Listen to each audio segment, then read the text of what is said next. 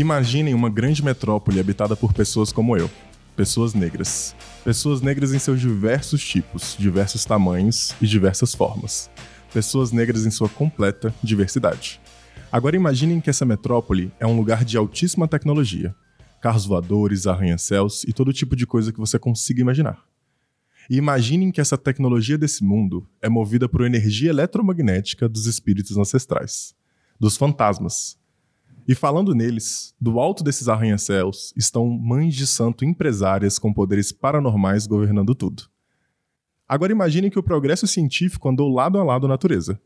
Parques florestais, raízes, rios e pontes colorem todo esse mundo. Imagine também que a cosmologia desse universo é feita da cultura de Urubá. Bom, Imagino que vocês tenham tido dificuldade de imaginar tudo isso, mas não se preocupa, porque esse mundo já existe na obra O Caçador Cibernético da Rua 13, um romance escrito pelo Fábio Cabral, após se deparar com a palavra afrofuturismo. E essa palavra será o tema do segundo episódio da série Raça e Tecnologia aqui no Entre Chaves. Oficialmente boas-vindas, me chamo Gabriel. Gabra para encurtar. Sou designer e artista e tô aqui acompanhado do Luiz que vai se apresentar. E pessoal, muito prazer. É esse é meu primeiro podcast. Estou bem feliz por estar tá falando aqui sobre um tema que eu me conecto de uma forma tão potente como o afrofuturismo. É, Estou um pouquinho nervoso, principalmente porque a minha voz não é igual do Gabra, né? Assim, narrador nato, assim, uma coisa fantástica. É, mas eu vou me apresentar para vocês e a gente vai desenrolar o tema aqui. É, meu nome é Luiz, eu sou publicitário de formação e eu atuo aqui na DTI como Product Owner em um dos muitos times de desenvolvimento. Né? E como o Gabra falou, é, a gente vai falar sobre afrofuturismo e a importância das pessoas pretas dentro da área de tecnologia. É, eu acho que, antes de mais nada, a gente precisa definir o que é o afrofuturismo. Eu trouxe uma definição aqui, um rascunho, para falar com vocês, é, e depois eu queria falar sobre como eu vejo o afrofuturismo. Então, de acordo né, com o senhor Google, o afrofuturismo é uma estética cultural, filosofia da ciência, filosofia da história e filosofia da arte que combina elementos de ficção científica, ficção histórica, fantasia, arte africana e arte da diáspora africana. Afrocentrismo e realismo mágico com cosmologias não ocidentais para criticar não só os dilemas atuais dos negros, mas também para revisar, interrogar e reexaminar os eventos históricos do passado. É uma definição é, bem complexa, né, Gabra? É, é um cadinho. E essa definição foi cunhada por Mark Derry em 1993, é, um homem branco, academicista, que estudava a relação é, dos negros com a sociedade, e ele explorava é, esse tema no final da década de 1990. De forma resumida, né, o que, que a gente pode dizer sobre o afrofuturismo? É uma forma de arte, uma prática, uma metodologia que permite que as pessoas pretas se vejam no futuro, ainda que possuam um passado angustiante. Existe uma citação do livro Na Minha Pele, do Lázaro Ramos, que eu adoro, e eu acho que ela resume bem esse movimento, né? Ele fala no seu livro que o afrofuturismo é esse movimento de recriar o passado, transformar o presente e projetar um futuro através da nossa própria ótica. Não dá pra gente falar de um futuro negro sem a gente falar das referências que embasam a reflexão sobre o afrofuturismo.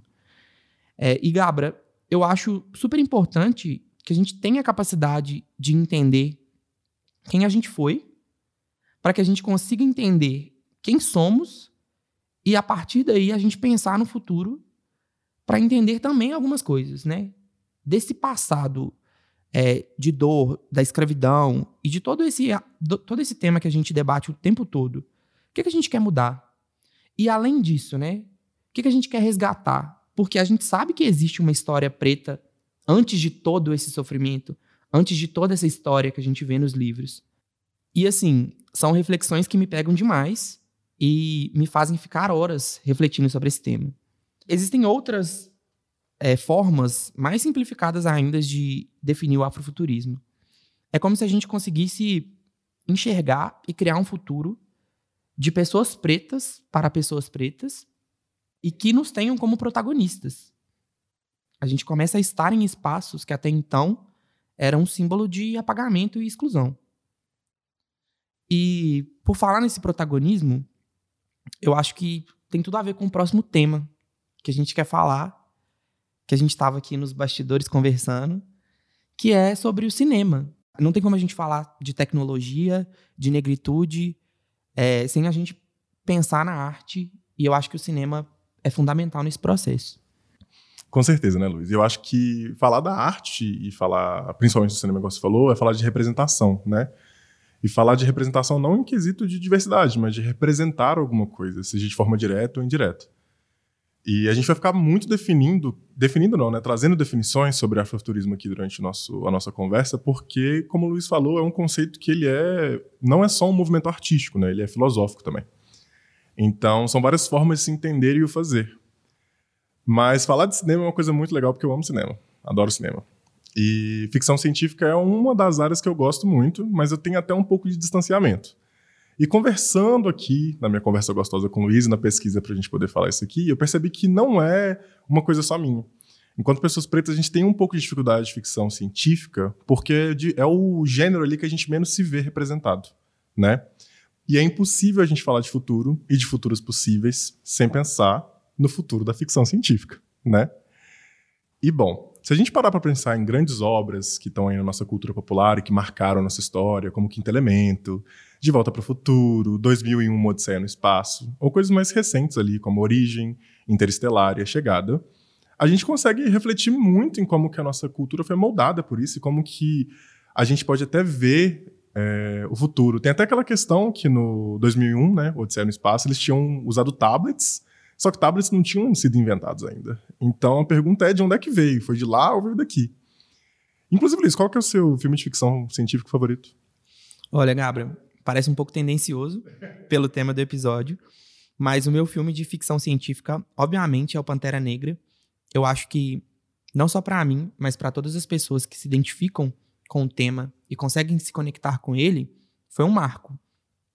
Primeiro porque é um filme que é, ele desperta uma sensibilidade na gente e entender a relação do passado com o presente e o futuro é, de uma forma que não é linear. Ela é mista e ela vai se construindo a partir da, do desenvolver da narrativa. Eu acho interessante, além disso, a forma como eles abordam a tecnologia conectada com a ancestralidade. Então a gente foge do clichê dos filmes de ficção científica, que é a jaqueta metalizada, o carro voador. Obviamente, a gente tem esses elementos no, no filme, mas eles são é, mesclados com elementos ancestrais é, da cultura africana e eles falam sobre a relação com a religiosidade, com os elementos, os amuletos, os símbolos. E tudo isso vai compondo uma narrativa que de fato fica bem construída, é uma ficção que te prende e te deixa fascinado, assim. Pelo menos eu acho que existe um mundo pré-Pantera Negra e pós-Pantera Negra. Isso para mim é um fato. Não, com toda certeza, até porque foi um sucesso de bilheteria. E esse filme, ele, ele é muito importante pra gente pensar um pouco em futuros possíveis, né? Porque, para quem não sabe, ele é um filme de ficção científica também, né? Ele cai dentro disso, porque o que, que é ficção científica? Eu não vou aqui definir, porque eu não sou crítico de cinema. Contudo, esse, esse exemplo, que na verdade é, não é uma exceção, porque hoje em dia nós temos produções feitas de pessoas pretas para pessoas pretas, mas ainda assim cai muito em comparação quando a gente está pensando no gênero de ficção científica e no gênero de tecnologia no cinema, né? Porque como é que estão essas pessoas aí que estão vivendo nesses mundos futuristas, né? Como elas se vestem, quem são elas? E se a gente fala para fora da bolha da negritude, já está um pouco mesclado, porque já foi muito bombardeado no nosso imaginário cultural, né? De como essas pessoas são. Então eu vou pedir para quem está ouvindo imaginar aí e ver Pantera Negra e ver como que pode ser imaginado de uma outra forma, né? E bom, essa problemática da ausência de pessoas na tecnologia não é só de cinema, ela é na realidade também. Pessoas pretas têm uma longa estrada de exclusão, apagamento e violência. A gente pode até ficar aqui citando, por exemplo, do último artigo que saiu na Forbes ano passado, falando que o grau de exclusão social aumentou na pandemia para pessoas pobres e pretas, que as crianças vão ter muito mais dificuldade de acesso a isso. E a gente faz pensar isso no futuro, né? Dos lugares que a gente está e dessa violência. Então, algo que é tão legal, né? Essa tecnologia que é tão bonita, também é muito violenta e ela também é muito excludente. Bom, inclusive, se a gente, antes da gente falar da, da nossa experiência na tecnologia, a gente pode até para pensar sobre como a gente identifica o que, que é tecnologia, né? Que a gente vai, igual o Luiz falou, a gente está falando de holografia, de carro voador, mas, gente, tecnologia é socador de alho, sabe? Tecnologia são coisas que, que vão tão presentes nos nossos momentos.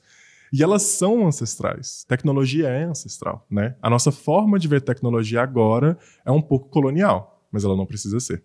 E essa tecnologia não precisa somente machucar a gente. Eu acho super importante quando a gente fala de tecnologia que a gente consiga analisar essa dicotomia que existe entre o acesso que nos é dado e o que nos é tirado também. Porque se, se a tecnologia permite que a gente tenha voz, que a gente discuta sobre certos assuntos, ela também intensifica certos padrões.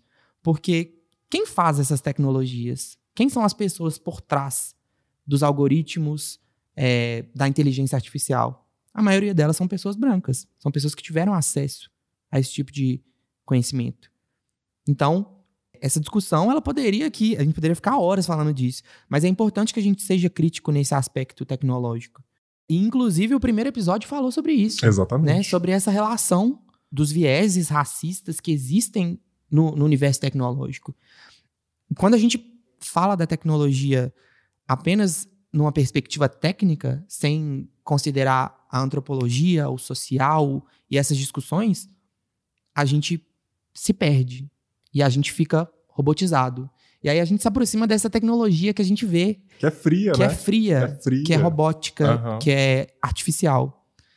E eu, eu, tenho, assim, lido sobre o assunto e ficado cada vez mais é, fascinado com a forma como a gente pode discutir o social na perspectiva tecnológica. Para mim, isso é fundamental. Assim. Uhum. Eu acho isso fantástico. Mas, assim, Acho que já, tem, já teve o primeiro episódio falando sobre isso. Acho que a gente pode falar aqui sobre voltar para o nosso gancho do afrofuturismo. Bom, gente, já que a gente falou sobre as nossas histórias, o nosso futuro na tecnologia, eu queria trazer uma problemática aqui. É, a gente não vai falar só de, só de coisas que causam dor, né? A gente quer falar sobre. É, eu, eu sou um cara muito otimista, então eu quero trazer essa visão otimista também. Mas eu acho que é importante a gente refletir sobre alguns temas. E um deles é a nossa história na tecnologia. Gabra, quantas vezes você já entrou numa sala, no teatro, é, numa videochamada, e você se viu ali como a única pessoa negra naquele espaço? Muitas. É, é cansativo, né? Uhum. Eu imagino que quem escuta isso e passa por esse tipo de situação também deve fazer aquele exercício de contar nos dedos, né? Quantas pessoas negras tem nesse espaço? Quantas pessoas dividem esse espaço comigo, né? O fato é que isso, em grande escala, pode gerar uma certa acomodação. E não pode. A gente não pode é, se contentar em, em, ser as únicas pessoas ocupando esses espaços. Né? Ver a ausência de pessoas pretas nesses espaços tem que nos gerar incômodo. Uhum. E não somente a gente enquanto pessoas pretas, né? Exatamente. Exatamente. E durante muito tempo isso foi um fator para mim muito angustiante, porque isso refletia em mim como uma certa incapacidade que eu não conseguia eliminar. É aquela síndrome do impostor, sabe? Que a gente ouve falar o tempo todo. É um pensamento de aqui não é meu lugar, ou independente do que eu faça, ou quão fantástico eu seja, eu não vou ter o mesmo reconhecimento que essas pessoas. E esses questionamentos, eles me martelavam durante muito tempo. E isso me fazia refletir outras coisas, como por exemplo, será que eu mereço estar aqui nesses espaços? Eu tenho voz aqui? Né? Eu perdi as contas de quantas vezes eu me questionei sobre isso. E vale ressaltar, pessoal, que eu venho de um espaço de muito privilégio. Diferente de muitas pessoas que eu conheço e que eu já tive contato na minha vida, eu tive a oportunidade de estudar, escolher uma profissão que se alinhasse com os meus objetivos pessoais e de carreira, é, pagar os meus estudos e estar nesses espaços. E aí é, que fica o ponto de reflexão. E as pessoas que não têm essas mesmas oportunidades, né? Como, que, como será que elas se sentem? E como que a gente cria um futuro para elas? E aí o afrofuturismo ele vai fazendo sentido, né? Porque a vivência nesses espaços, principalmente depois desse meu reconhecimento como uma pessoa negra, me despertou a sensibilidade de que eu preciso falar sobre o assunto. E não só falar sobre ele. É criar acesso, é dar visibilidade, é ser um catalisador dessa mudança, dessa transformação, né? Para mim é muito importante fazer com que as pessoas se sintam capazes dentro das suas trajetórias, né, e que elas tenham possibilidade de mudar essas estatísticas. E assim, eu reconheço que eu faço ainda muito pouco, é, é muito recente essa percepção. Mas depois que você vira essa chave, é impossível você parar de pensar dessa forma, né? E aí é por isso que eu acho tão importante a gente estar tá aqui nos podcasts, nas organizações, nas empresas, nos eventos, nas universidades, porque é fato que existe um sistema excludente que vai fazendo a sua manutenção ao longo dos anos, né, do tempo, da história. E quando a gente consegue furar essa bolha, fica muito mais fácil da gente entender como que esse processo de exclusão tem continuidade. E aí a gente quebra com ele, né? A gente rompe com essa lógica e a gente consegue construir novas perspectivas. Totalmente. E eu acho que Inclusive pensando em quem está ouvindo a gente agora, nas pessoas que estão consumindo esse podcast, é entender que o Luiz está falando uma coisa aqui, toda essa discussão ela não é só para pessoas pretas, né? Porque a gente conseguiu furar a bolha, a gente conseguiu chegar aqui. E a gente já percebeu toda essa estrutura, né? E sozinho a gente não vai conseguir mudar isso. A gente pode chegar no topo, esperamos, espero que cheguemos no topo, eu e o Luiz aqui. Mas ainda assim, é essa mentalidade de mudança, essa mentalidade sobre a própria estrutura, esse autoconhecimento de si do meio que a gente ocupa, é muito importante para a gente ver que a gente tem que caminhar nisso com todas as pessoas, seja você uma pessoa preta ou não preta, né? E tornar essas possibilidades é tanto responsabilidade da gente que chegou aqui, quanto das pessoas que estão ouvindo e estão nesses lugares de poder, né? Porque a gente não consegue se ver num futuro se a gente não se vê lá. É o que a gente está falando aqui. E como é que a gente vai construir um futuro, uma possibilidade para além do racismo nesses sistemas completamente racistas, né? É, e existe um ditado iorubá que eu, eu acho interessantíssimo. Assim, eu sou super fã do Emicida e de toda a obra que ele tem, de toda a história dele. E ele fala o seguinte: Exu matou um pássaro ontem com uma pedra que só jogou hoje. A, a primeira vez que eu ouvi essa, essa frase, eu não entendi muito bem o que, que ela significava e ela ficou na minha cabeça e, e depois eu fui entender. É, a, a, forma como ela é potente, como ela carrega um poder de inquietação e, e que fala sobre futuro e fala sobre passado. Né? Então a gente é, existe a possibilidade de consertar esses desencontros essas injustiças do passado. Isso é urgente. E a gente faz isso a partir do momento em que a gente cria essa percepção e transforma o futuro, né? E aí voltamos naquela questão: passado, presente, futuro, onde começa, onde termina, né? Existe uma linearidade? Eu acredito que não. E, e como você falou sobre qual que é o papel das pessoas não pretas na luta antirracista, né? Como que deve ser a visão de futuro na tecnologia para além do racismo, né? De que forma que essas pessoas adquirem responsabilidade para construir essas oportunidades dentro da tecnologia, né? E aí, assim, eu poderia citar uma infinidade de exemplos de, de criar acesso, criar oportunidades. A, a, sua empresa, ela tem pessoas pretas? Ou as pessoas pretas estão apenas nos serviços é, de base, né? Nos serviços de limpeza, ou nos serviços que não têm o reconhecimento dentro da organização. É, e assim, você pode me falar alguns exemplos também. Eu acho que a gente poderia falar muito sobre isso também. Não, claro, eu acho que nem só exemplos. É, é ter essa leitura do lugar, inclusive, que diversidade soma, né? Diversidade soma, gente. Isso não é. Você não está concedendo isso porque você está fazendo uma justificativa histórica. Ah, essa pessoa é preta, eu preciso ajudá-la. Não, é você entender a potência dessas pessoas. E não somente pretas, né? Agora a gente está centrado nisso aqui, mas é o que eu falei: diversidade soma, diversidade cresce. E isso aí é dado de agências de publicidade. Se você tem pessoas diversas nos seus times, seja na área de marketing ou na área de tecnologia, nós vamos encontrar outras soluções, porque são outras vivências, outras experiências, e inclusive é uma outra forma de se enxergar a realidade. E isso traz oportunidade. Então, quando a gente está falando de agilismo, está falando de tecnologia, está falando desses cenários tecnológicos, ver possibilidades, ver soluções, ver oportunidades nesses problemas vai ser muito melhor com diversidade. A gente sai de um binarismo de sim ou não e de branco, né? E a gente vê mais. E isso soma, isso cresce, né? A ideia de que trazer essas pessoas para esse espaço não é só conceder elas esse espaço. É deixar que elas ocupem e cresçam nesse espaço. É deixar que para fora do racismo e para fora dessa estrutura, essa pessoa crie. Ela cria um afrofuturo. Exatamente. Eu acho que é projetando outros futuros que essa mudança se faz possível, né? E uhum. executável. Quando a gente começa a, a criar esse exercício de olhar para trás, recuperar certas narrativas, é, dar voz aos protagonistas e deixar que eles falem e construam as próprias histórias, a gente consegue imaginar novas formas de, de ser, de viver e, e, e de existir, assim. Uhum. Eu, eu, eu, gostei dessa, desse final. Você sentiu essa, essa, essa potência? Eu senti. Eu tô, eu tô senti. dominado aqui, gente, pelo afrofuturismo. e que ele domine vocês também, né, gente?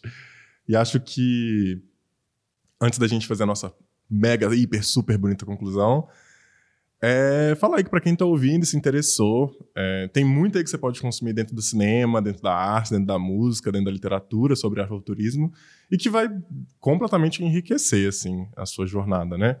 Você quiser ver ali, como a gente citou, tem um Pantera Negra, tem um Black King da Beyoncé que saiu, a própria obra do Caçador Cibernético da Rua 13, do Fábio Cabral. E a gente tem a Xenia França, inclusive, que está fazendo isso no musical, né? Na área da música, assim. Então é legal para você poder perceber que quando a gente está falando sobre representação, talvez o conceito fica mais fácil de pegar quando a gente está vendo sobre a ótica da arte. Mas dá para ir literatura, por onde? Só vem com a gente. Só cria esse futuro com a gente.